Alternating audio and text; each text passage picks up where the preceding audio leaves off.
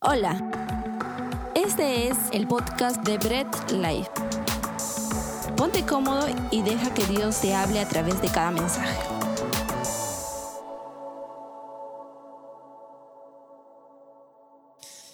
Dios bueno y maravilloso, amigo mío, te doy las gracias por este tiempo que tú nos regalas como iglesia.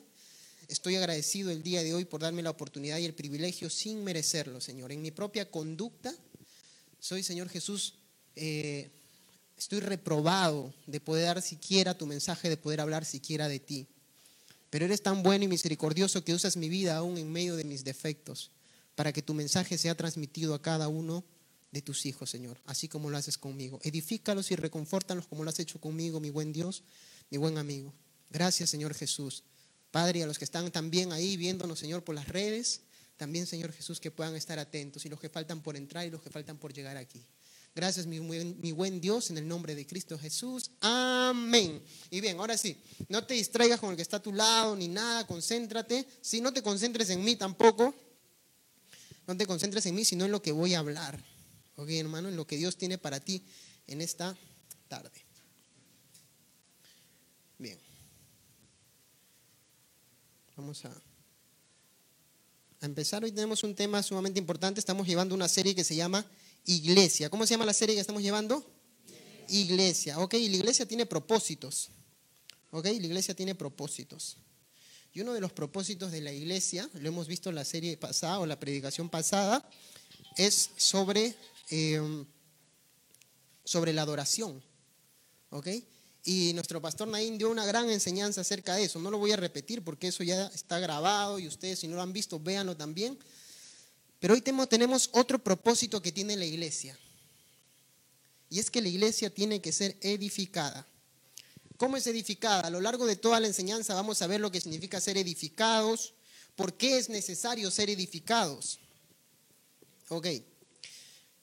Cuando se habla de edificación, se nos viene a la mente la construcción, ¿cierto? Vamos a edificar un edificio, vamos a levantarlo, vamos a construirlo. Perfecto. La iglesia del Señor tiene que estar edificada, levantada, construida bajo la doctrina bíblica. ¿Bajo cuál? La doctrina bíblica. ¿La doctrina de David Trinidad? No. ¿La doctrina de Naín González? No. ¿La doctrina de Bread Life? No. La doctrina bíblica. ¿Ok? La iglesia tiene que estar fundamentada bajo la doctrina bíblica. Tenemos un propósito de que ustedes como iglesia, así como nosotros, seamos edificados bajo ello. Y para ello es necesario que la iglesia sea enseñada. Es decir, que ustedes aprendan acerca de lo bíblico. Acerca del, mensaje bíblico de Dios. Ok, perfecto, David. Hasta ahí entendemos que eh, debemos aprender acerca de la palabra, que debemos ser edificados, levantados, construidos, que nuestra base tiene que ser la doctrina bíblica, pero, pero, pero, ¿para qué? ¿Qué propósito trae eso en mi vida? ¿Para qué necesito yo aprender acerca de las escrituras?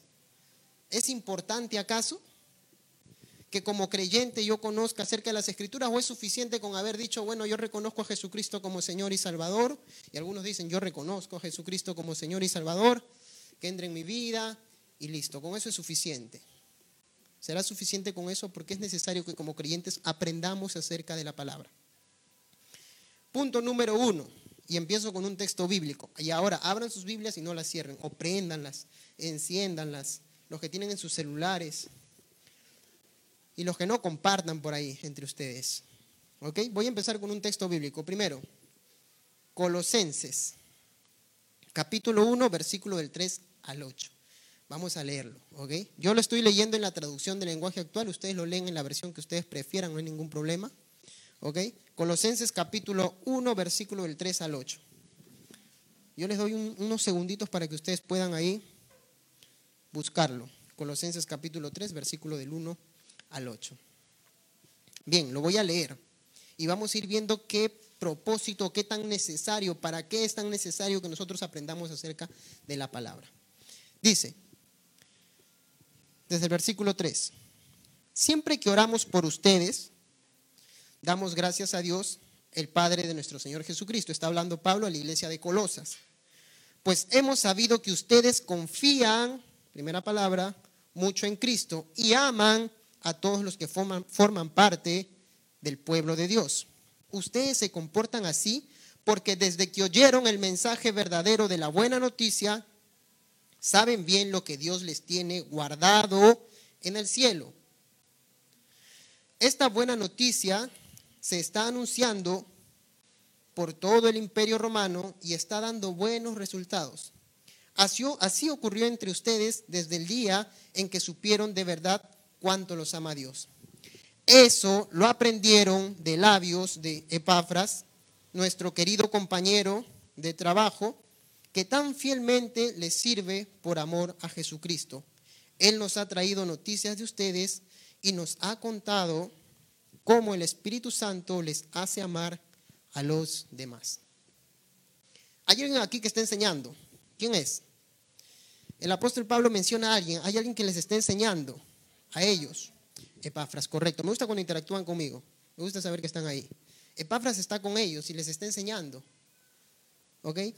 Cuando se levantaba una iglesia, ¿sí? Cuando se iba a hacer la obra y se llevaba por aquí, por allá el mensaje, los discípulos, apóstoles de Jesús, no solamente levantaban la iglesia y la dejaban ahí, sino que había un tiempo de enseñanza. Esto lo dice el libro de Hechos.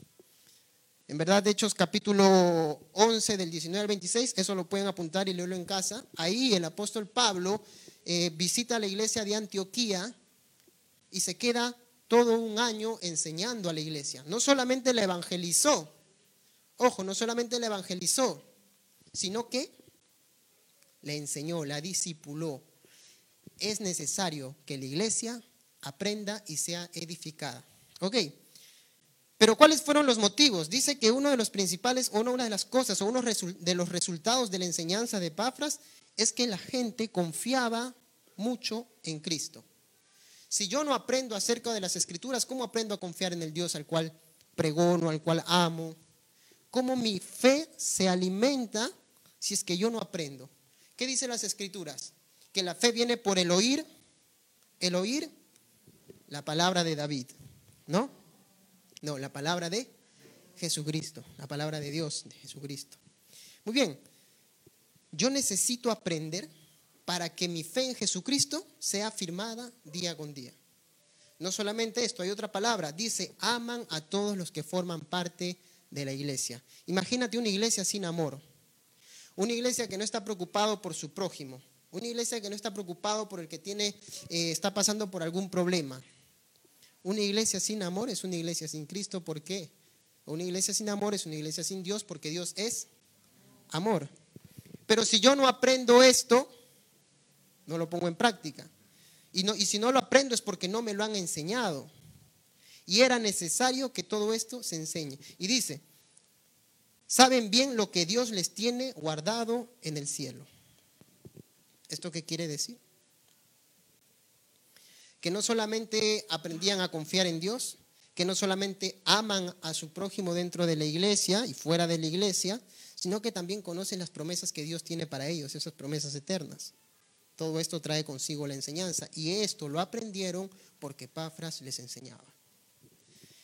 Pablo está resaltando la labor que está cumpliendo Pafras dentro de la iglesia de Colosas. Pafras, Epafras, perdón, probablemente eh, no solamente había levantado la iglesia de Colosas, sino también la de Hierápolis, la de la Odisea. O sea, había sido un hombre que había tenido recorrido levantando diferentes iglesias. Pero se quedaban y enseñaban. Me encanta eso. Hasta ahí recién estamos abriendo el tema. Recién estamos agarrando un poquito el eje, ok, ok, entiendo entonces que me es necesario, primer punto, para que mi fe se fortalezca en Cristo, para amar a los demás. No puedo amar a mi prójimo si no me enseñan a amar. Y solamente amo cuando aprendo de la palabra de Dios. Ok, y aprendo de las cosas que Dios tiene para mí. Un texto bíblico más ahí mismo donde están, no se muevan. Colosenses capítulo 1, seguimos en el mismo contexto. Colosenses capítulo 1, ¿sí? Pero ahora voy a leer desde el versículo 24 hasta el 29. Hemos leído del 3 al 8.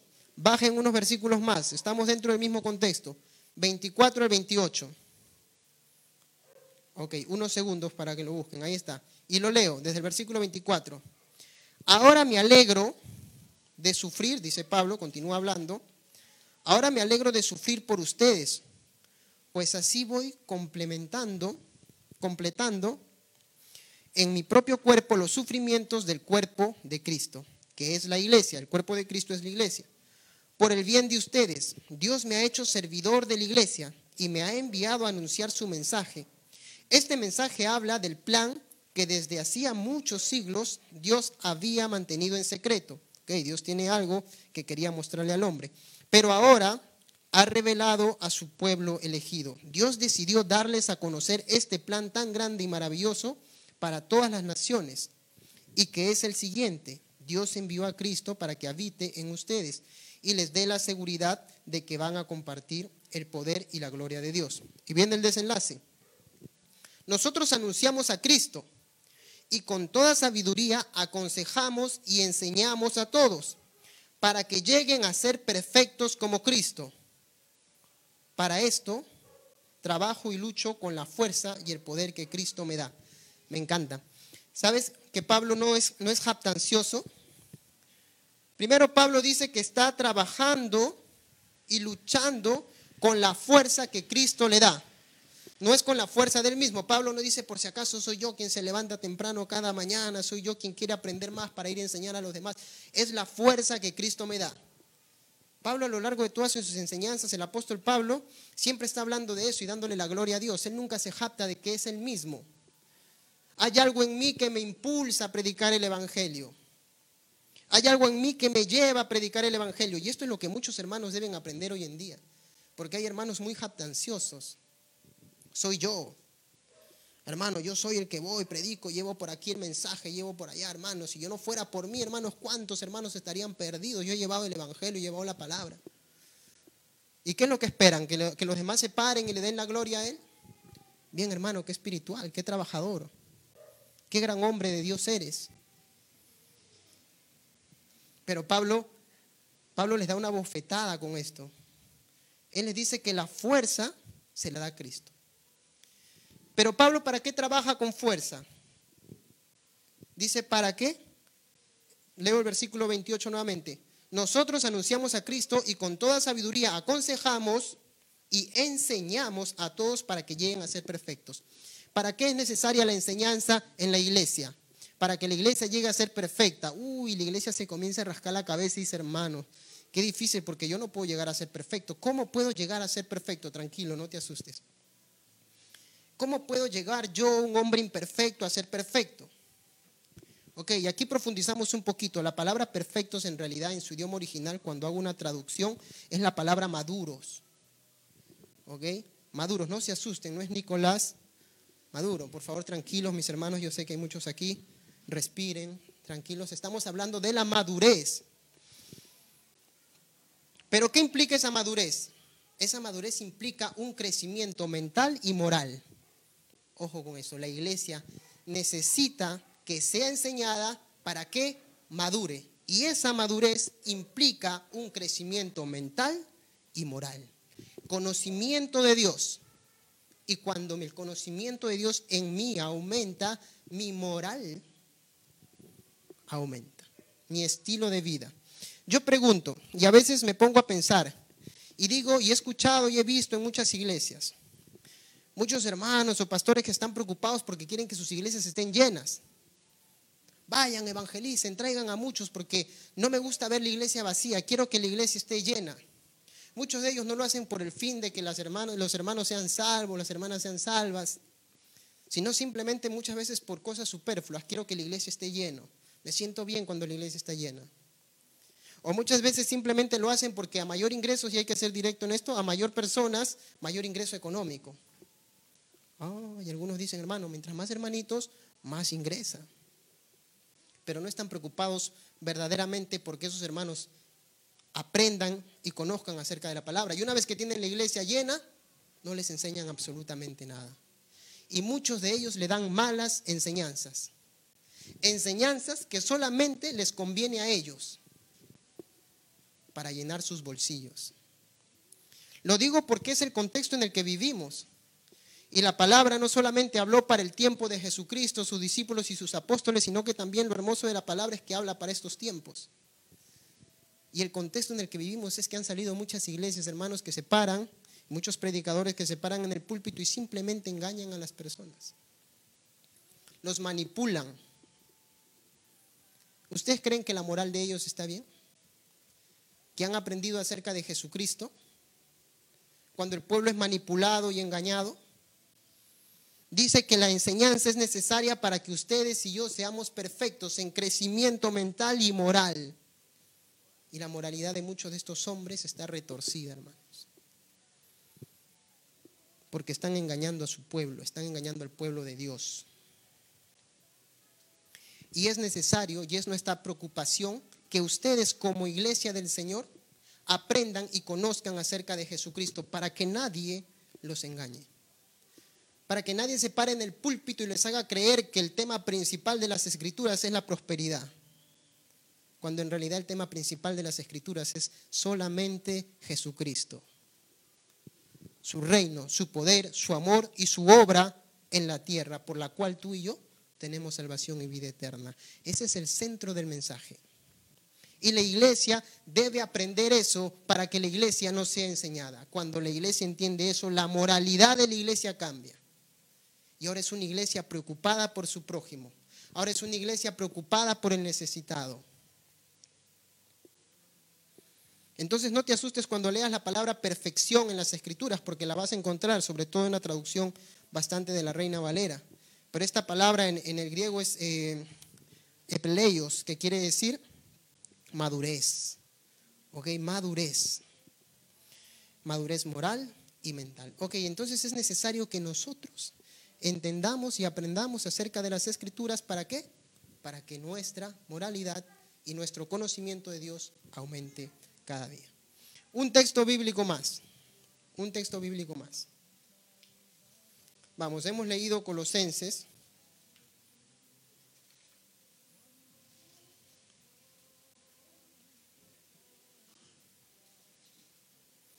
Ahora déjete leo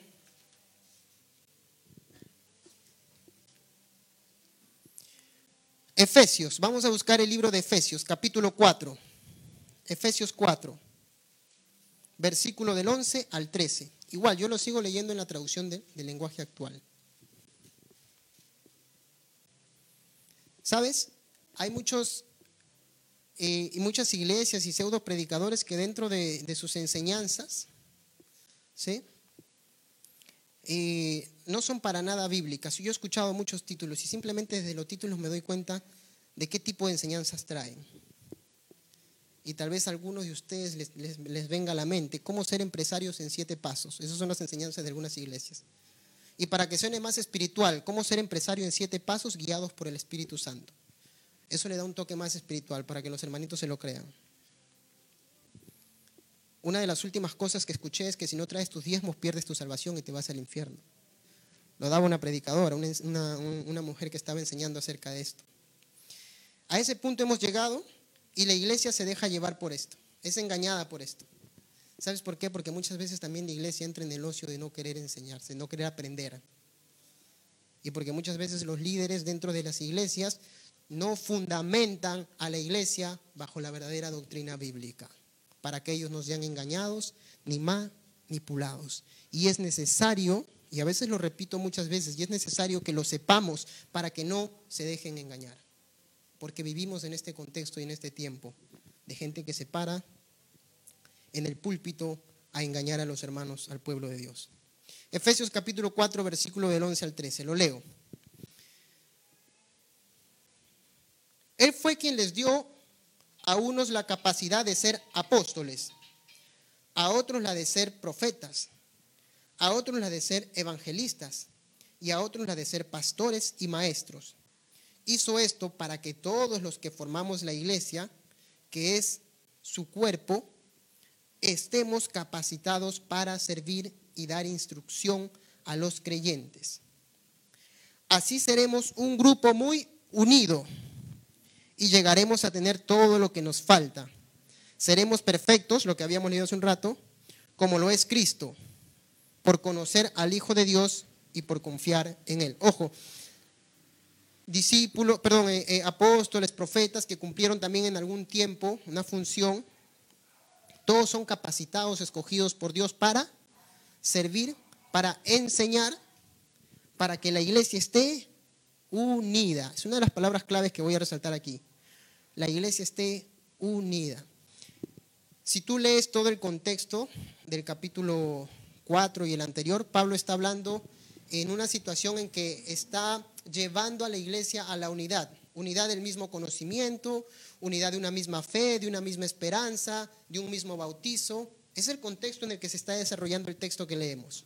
Y dentro de ese contexto, el apóstol Pablo le habla a la iglesia y le dice, enseñamos para que la iglesia esté unida. Una iglesia que no conoce de Cristo, una iglesia que no conoce del amor y una iglesia que no conoce del perdón, es una iglesia que vive molesta con ellos mismos, que vive molesto con los hermanos. El hermanito no me saludó cuando entré, el hermanito no me llamó, el hermanito no me dijo esto, no me dijo el otro, y viven peleándose entre ellos. Me miró mal.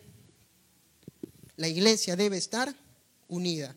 ¿Para qué es necesario entonces que nosotros aprendamos y conozcamos acerca de la palabra? Para que tengamos una iglesia unida, en todo aspecto, en todo sentido, en el mismo conocimiento de las escrituras también.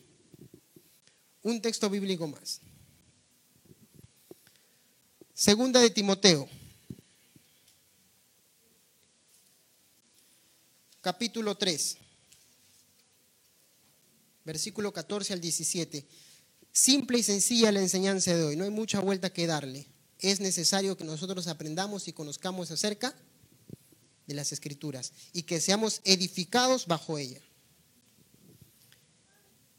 Segunda Timoteo capítulo 3 versículo 14 al 17, lo voy a leer. Vuelvo y repito, segunda Timoteo capítulo 3 versículo del 14 al 17. Tú debes seguir creyendo, está hablando Pablo a Timoteo. Tú debes seguir creyendo en lo que aprendiste y que sabes que es la verdad. Después de todo, conoces muy bien a quienes te lo han enseñado. Recuerda que desde niño has leído la Biblia, dice esta traducción, y que sus enseñanzas pueden hacerte sabio para que aprendas a confiar más en Jesucristo y así seas salvo. Todo lo que está escrito en la Biblia es el mensaje de Dios y es útil para enseñar a la gente, para ayudarla y corregirla y para mostrarle cómo debe vivir. De ese modo, los servidores de Dios estarán completamente entrenados y preparados para hacer el bien, dice la traducción del lenguaje actual. Hermano, ¿qué debo hacer en esta situación de mi vida? Hermano, ¿qué debo hacer cuando me está pasando esto? Hermano, ¿qué debo hacer cuando me está pasando lo otro? Hermano, ¿qué debo hacer cuando estoy viviendo esta situación?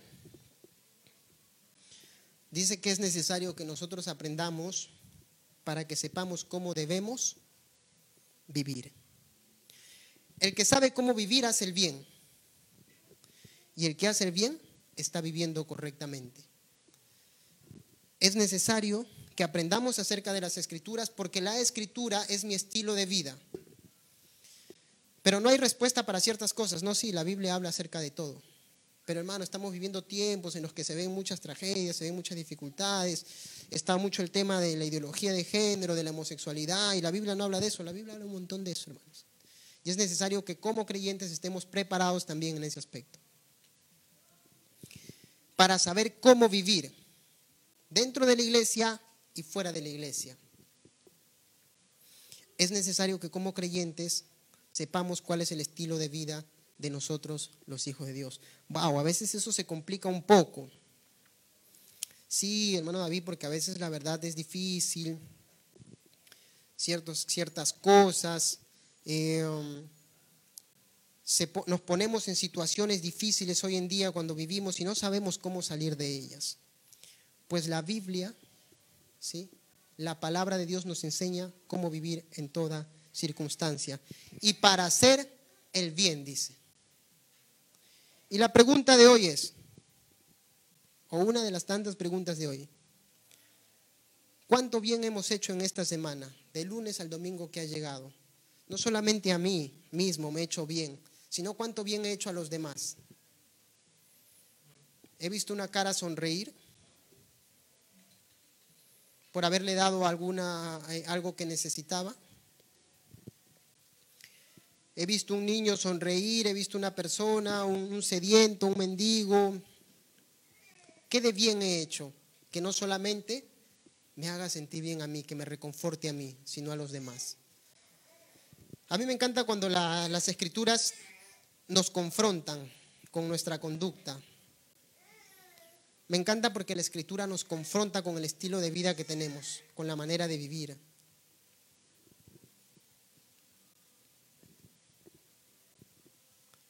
Mis hermanos, aprender acerca de las escrituras es sumamente necesario. Y saben que a veces entramos en la flojera de no hacerlo o en la flojera de simplemente repetir lo que el predicador me enseñó, lo que el hermanito me enseñó, pero no me siento a investigar si es verdad. ¿Es verdad lo que me dijeron o simplemente repito las cosas? Porque toda la iglesia lo repite igual. Porque toda la iglesia lo habla igual.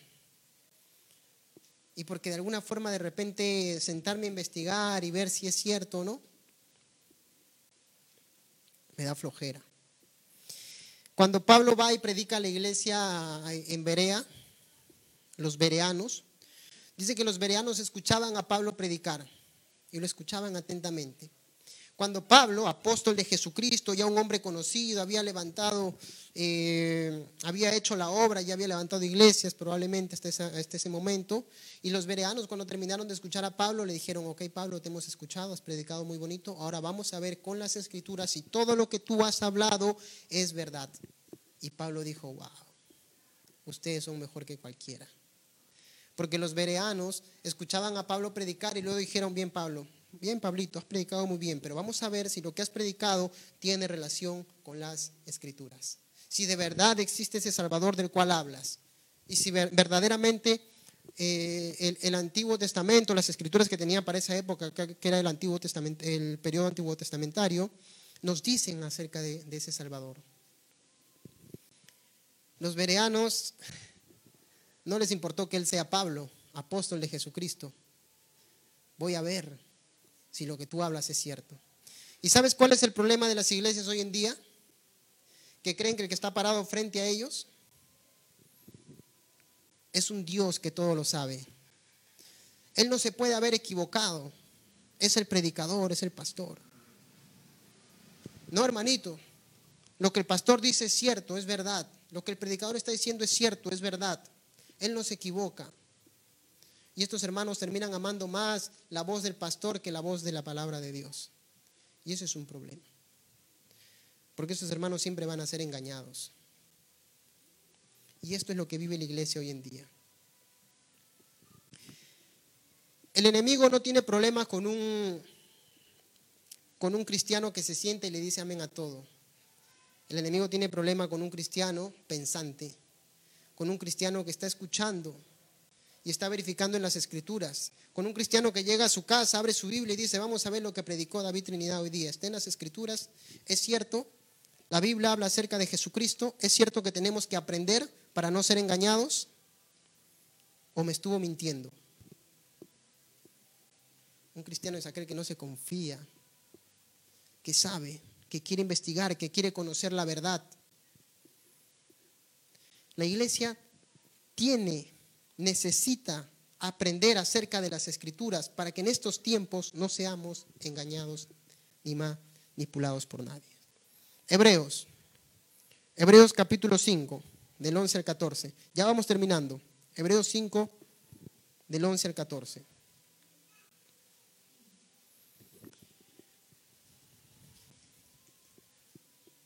Ve, lo leo. Hebreos capítulo 5, versículo 11 al 14. Hay mucho más que decir acerca de este asunto, pero no es fácil explicarle a ustedes. Ojo, miren con esta parte. Hay mucho más que decir acerca de este asunto, pero no es fácil explicarles. ¿De qué asunto?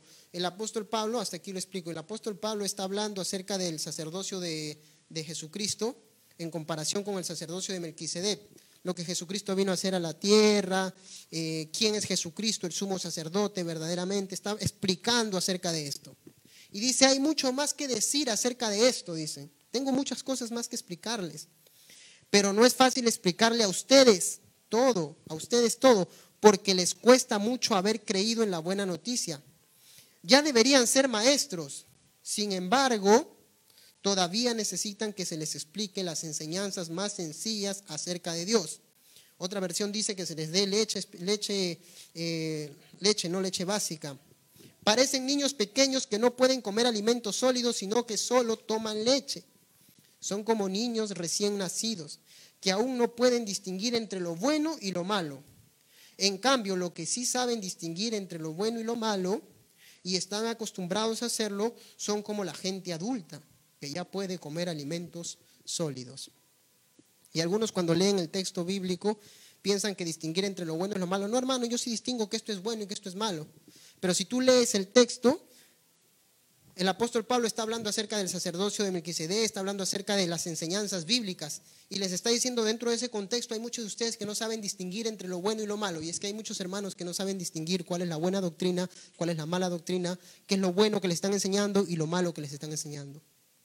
No está hablando de lo bueno y lo malo en un sentido de que yo sé que, em, no sé, que fumar un cigarro es malo, me hace daño. Yo sé eso, hermano. Yo sé distinguir entre lo bueno y lo malo. Yo ya soy un adulto espiritual. No, no, está hablando de las cosas doctrinales, de las cosas bíblicas, de las enseñanzas. Y hay muchos que se comen todo lo que, lo que escuchan. ¿Por qué? Porque hay hermanos que tienen 20 años en la iglesia y siguen con lo mismo. Y no han aprendido nada. Y no saben nada porque siguen arrastrando las mismas enseñanzas de sus pastores y porque sus pastores no les quieren enseñar más, porque los líderes de la iglesia, de la iglesia parece que quisieran mantener al pueblo ignorante, porque mientras más ignorante, más fácil de manipular. Pero ustedes son un pueblo inteligente. Y como pueblo inteligente deben sentarse cada día a leer las escrituras y aprender acerca de Jesucristo y no quedarse solamente con, el que, con lo que el predicador les dijo. El predicador habló hoy esto, voy a ver si es cierto espíritu bereano. Voy a ver si es cierto, como los de Berea. Voy a ver si es verdad. Voy a ver si está dentro del contexto, si es verdad lo que está diciendo. Y así aprendo a distinguir entre lo bueno y lo malo. Porque hermanos, muchas veces se van a encontrar en la calle con diferentes sectas religiosas. Se van a encontrar en la televisión con diferentes prédicas, enseñanzas. Y el hermano termina diciéndole amén a todo y termina conversando con un testigo de Jehová y dándole la razón. Sí, hermano, tiene razón. Es que el hermanito testigo de Jehová me abrió la Biblia, me enseñó y me dijo que ahí estaba. Porque el hermano adventista vino y me enseñó y me dijo que ahí estaba en la palabra. Me enseñó así. Porque el hermano mormón dice que es así. Incluso les llaman hermanos. Y nos dejamos llevar por cualquier viento de doctrina. Porque el pastor dice que tengo que venir, porque el apóstol dice que tengo que venir y dejar aquí mi pacto, porque así Dios me va a bendecir y me va a dar. Así me ha enseñado el pastor, así me ha enseñado el apóstol, que tengo que dar para que Dios me bendiga. Si no, Dios no me bendice, porque el Dios que servimos pues es un Dios condicional, que está esperando recibir de ti para poderte bendecir. O sea, lo que hizo Jesucristo en la cruz del Calvario no sirve de nada tu ofrenda, tu pacto, vale más. Tu dinero vale más.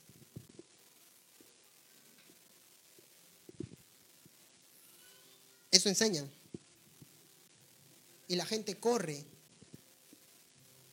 Cada quien tiene el pastor que se merece. Y un corazón que está deseoso de las cosas materiales y un corazón que está deseoso de dinero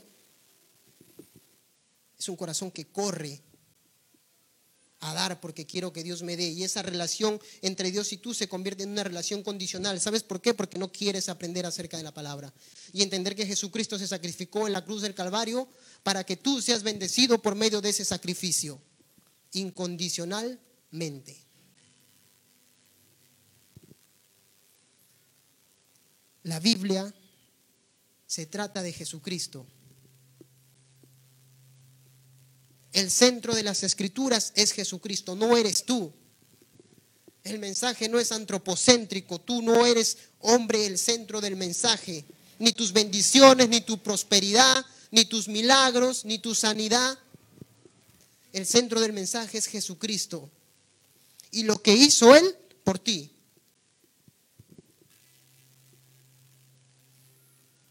Pero si no aprendemos esto, nos engañan. Y muchos pseudo predicadores terminan arrastrando sus ovejas junto con ellos a la condenación eterna. Muchos lo hacen por ignorancia, pero muchos lo hacen sabiendo y eso es peor. Pero la iglesia es tan culpable como el pastor. El pastor por mentiroso y la iglesia por dejarse arrastrar.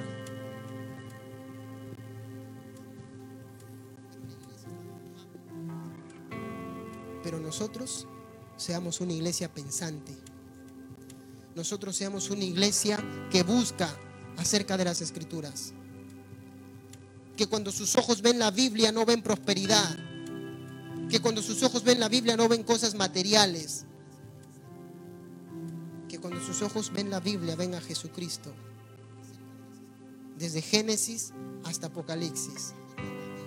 Y la obra de Él en la cruz del Calvario a favor tuyo y mío, como hombres pecadores, indignos totalmente de Él. Eso enseña las escrituras.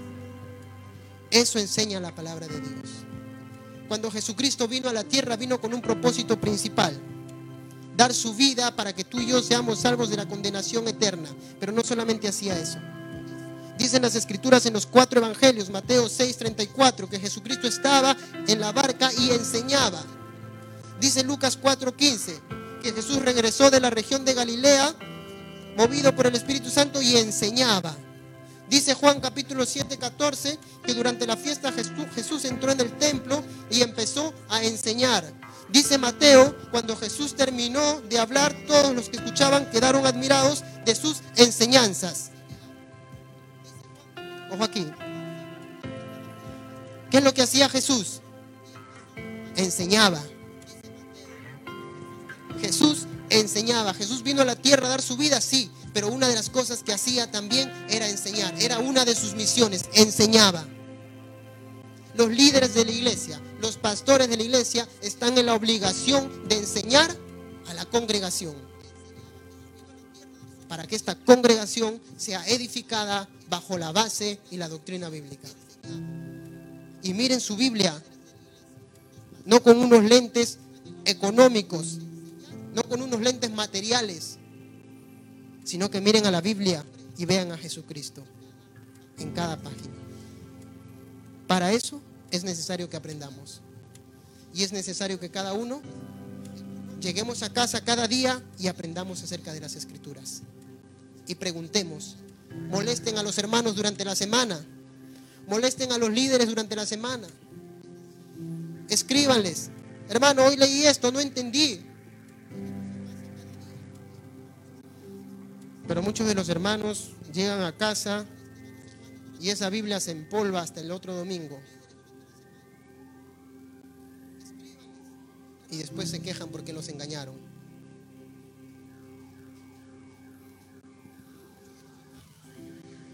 Dios es bueno y hoy nos ha hecho reflexionar y entender lo que necesitamos. Orémosle a Dios. Démosle las gracias por la palabra y pidámosles también que cada día nos motive, nos mueva a poder aprender de su palabra. Oremos a Dios, familia. Buen amigo mío y buen Dios, Señor y Salvador. Tu obra es perfecta y maravillosa, Señor. Queremos, Señor, cada día que tú nos muevas como iglesia a poder aprender acerca de ti más, Señor. Que no seamos, Señor Jesús, esa iglesia pasiva que está esperando cada domingo, de repente cada día que hay una enseñanza, recibirla y listo.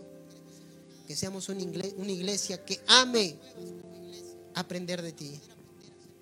Que ame sentarse, aunque de repente no entienda, Señor, pero ame sentarse a leer tu palabra, Dios.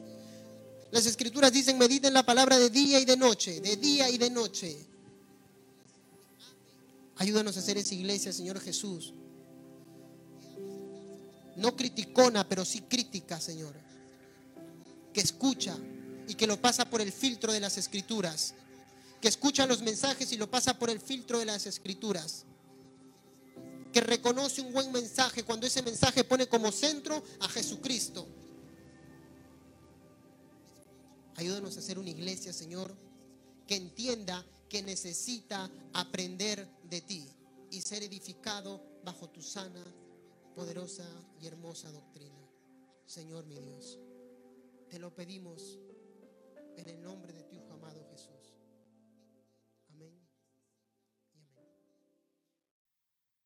Gracias por escuchar el mensaje de hoy y no olvides compartirlo. Síguenos en nuestras redes sociales, Instagram, arroba Bread Life Family, Facebook Bread Life.